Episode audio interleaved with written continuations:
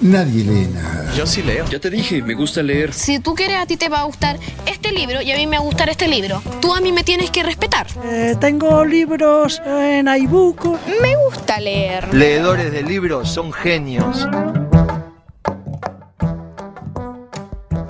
Bienvenidos todos a Volumen, un podcast de aperitivos literarios.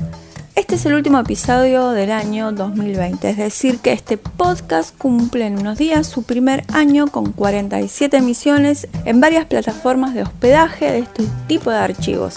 En los cumpleañitos. A ver, saca por favor la música, ¿eh? En los cumpleañitos, viste que le pones pap papitas todo. A los sanguchitos, a la pizza. Me hizo acordar a eso.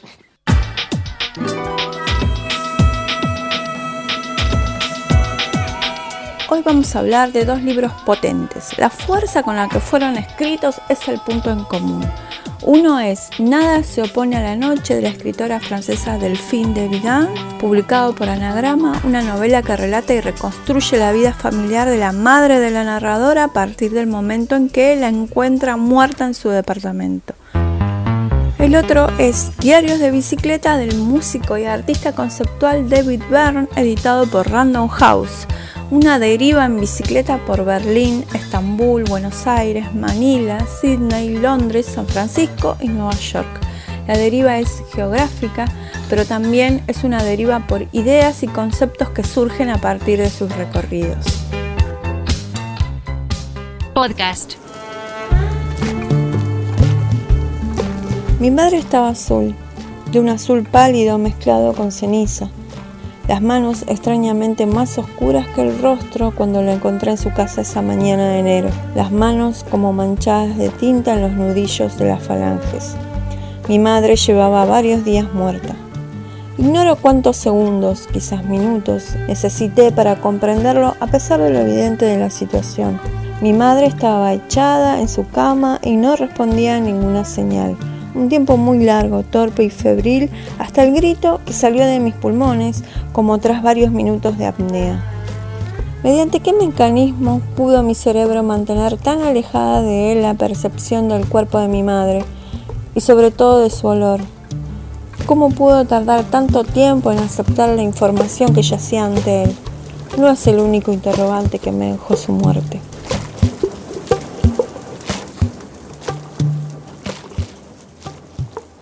Escuchábamos el inicio de la novela Nada se opone a la noche de Delphine de Vigan, una escritora francesa que ya tiene varios libros publicados.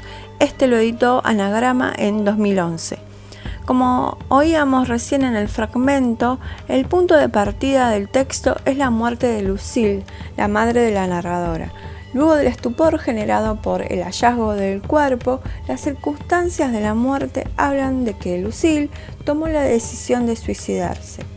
La novela entonces intercala los capítulos de la historia de Lucille, de su familia de nueve hermanos, de su padre y de su madre, con otros capítulos relatados en primera persona, en los que la narradora discute con ella misma, con sus circunstancias, si abordar o no la historia de su madre y su familia. Cuenta cómo trabaja con los materiales para reconstruir algo que parece inabarcable, que es la historia de una vida tan cercana, tan parte de su propia experiencia, que presenta todo tipo de dificultades. Si lo llevamos al terreno del cine, podemos decir que es una especie de oscuro, oscurísimo making of. ¿Por qué digo que es oscuro? Porque la vida de Lucille fue difícil, tenía trastorno bipolar, pasó tiempo internada en neuropsiquiátricos, tuvo problemas con el consumo de alcohol y su niñez estuvo marcada por la muerte de dos de sus hermanos y por el fantasma del incesto. A pesar de ser una familia moderna, adelantada a su tiempo, la acusación no tuvo consecuencias. La narradora entrevista a los hermanos y hermanas de Lucille, desgraba horas de cassette con la voz del abuelo contando su propia vida y por supuesto recurre a sus propias vivencias con Lucille.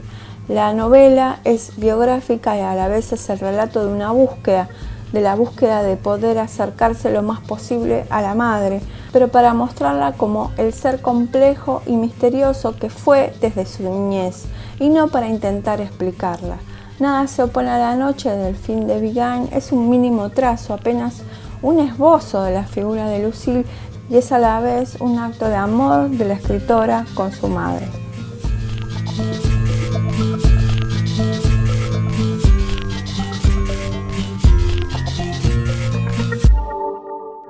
Disculpame la falta de volumen. Diarios de Bicicleta es un libro que publicó David Byrne en 2009 y que en 2016 Random House editó en español. Cada capítulo es la visita a una ciudad, no como un turista que espera ciertos paisajes, sino como un explorador en materia de música, arquitectura y obras de arte. Su punto de vista es especial porque no es el del caminante ni del tipo que maneja un auto, sino el de un ciclista, categoría que décadas atrás no era tan bienvenida. Las ciudades que visita David Byrne son Berlín, Estambul, Buenos Aires, Manila, Sydney, Londres, San Francisco y Nueva York. El libro incluye fotos de las cosas que va contando David Byrne en cada uno de sus viajes y un apéndice con consejos para ciclistas, webs, habla de cascos, indumentaria y tipos de bicicletas. David Byrne comenzó a andar en bicicleta por Nueva York a finales de la década del 70, a principios del 80, cuando era algo bastante siome y no tan hipster como ahora. Su postura es política en el sentido en que se debe disputar el concepto de progreso, el concepto de calidad de vida, disputar inclusive el diseño de una ciudad, si se diseña para el bienestar o para el malestar de la población. Todos sufrimos la degradación del medio ambiente, pero a veces la ciudad se complica demasiado para quienes deben viajar en transporte público, para ir a trabajar, para quienes tienen que lidiar con el tráfico. Y si bien parece un tema menor, no lo es. David Byrne cuenta que cada vez que sale de gira deja algunos días para poder visitar cada ciudad con la bicicleta plegable que lleva entre sus instrumentos y su equipaje. Y lo hace sea una ciudad amigable o no con las bicicletas. ¿Qué ve David Byrne en estos trayectos? La mente colectiva de una ciudad, de un gran grupo de gente que le da prioridad a tal cosa o a tal otra, ve las fachadas de los edificios, los museos, los mercados, los templos, los lugares sagrados, los lugares señalados, los grafitis. Si bien es una mirada fugaz, a él le sirve para hablar de su propia experiencia estética, del arte, de la música, como si ese nuevo trayecto conversara, dialogara con nuestros ciclistas. De la Buenos Aires de hace una década atrás le llama la atención esa idea del linaje europeo y que en realidad está permeado por cientos de otras nacionalidades e identidades y narra su encuentro con varios músicos argentinos como Diego Frenke, León Gieco, Mercedes Sosa y un integrante de los auténticos decadentes que le hace conocer la música paraguaya. También habla de los recitales que por esos años realizó en Buenos Aires, cierto desajuste entre lo que se esperaba y lo que David Byrne y su banda presentó. De Sydney comenta su naturaleza extrañísima y bastante peligrosa, los canguros, los sapos venenosos, la invasión de medusas. Su visita a San Francisco le sirve para hablar de arte. Dice que el arte ocurre entre la cosa y la mirada del espectador. Y no importa quién hizo esa obra de arte, ni dónde está instalada, sino lo que provoca en la mente de quien percibe. Cuando habla de Nueva York pone en escena su militancia por una ciudad mejor, sus actividades en pos del uso de la bicicleta y el empeño en tratar de influir en las políticas públicas y poner en primer plano las desigualdades y la idea democrática de calidad de vida para todos. Diarios de Bicicleta es un gran libro de crónicas de viaje, cumple con todos los requisitos del género y a la vez me parece que genera algo mucho más importante que es la de preguntarse sobre la ciudad y sobre el diseño de la ciudad. No es menor pensar el tema de la calidad de vida cómo estamos viviendo en las ciudades y si podemos hacer algo mínimo, chiquito, desde cada lugar para poder mejorarlo, para nosotros y para el futuro. Esta vez les dejo una canción de la carrera solista de David Byrne. La canción se llama Nothing But Flowers y es una versión bastante especial.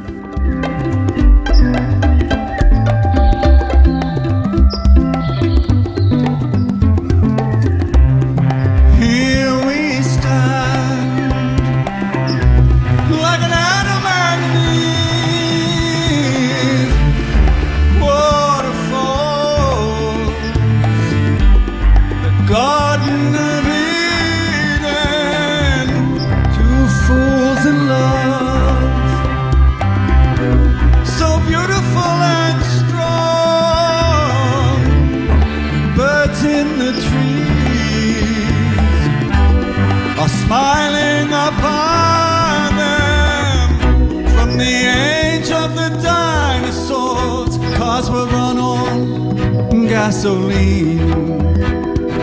Where, where they gone now? There's nothing but flowers. This was a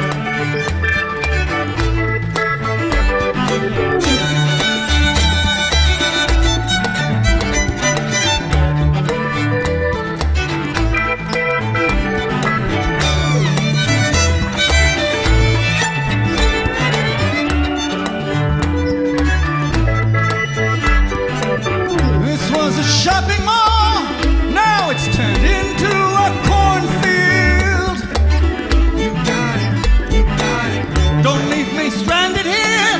I can't get used to this lifestyle. Me despido hasta el próximo episodio de Volumen, un podcast de invitaciones, de canapés literarios. Hasta la próxima. Seguime en Twitter que tengo Twitter y seguime en Instagram que tengo Instagram. Hasta luego.